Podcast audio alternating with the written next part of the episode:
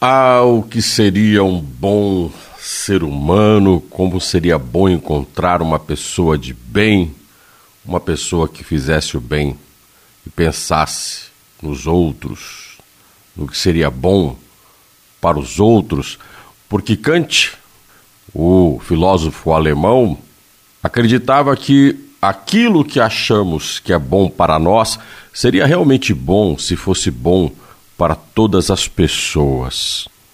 Sartre, o filósofo francês, seguia pelo mesmo caminho.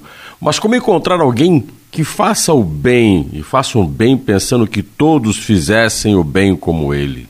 Difícil. Sabe por quê?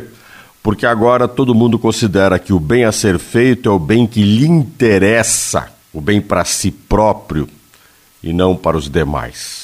Essa busca de alguém que tenha um comportamento adequado, que inspire as outras pessoas, é cada vez mais difícil e tão difícil que parece que nós estamos vivendo tempos em que o bom comportamento ou o comportamento de hoje é quase que o livro de Miguel de Cervantes, Dom Quixote, aonde o cavaleiro andante, alucinado, louco, meio ultrapassado e demente, vê dragões em moinhos de vento e confunde donzelas e prostitutas, sem desmerecer literalmente nenhuma das duas, usando mais a metáfora que me interessa.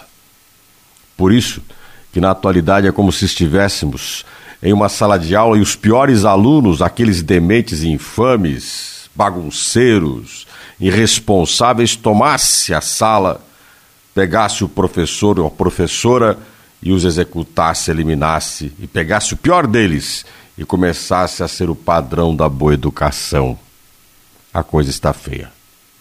Por isso, se você é uma pessoa que se sente deslocada atualmente, às vezes incomodado com vontade de gritar, mas fica quieto, porque todo mundo não entende e é capaz de te linchar se você resolver se expor, se cale um pouco. É melhor deixar o tempo passar e, quem sabe, bons ventos tragam a paz e a lucidez.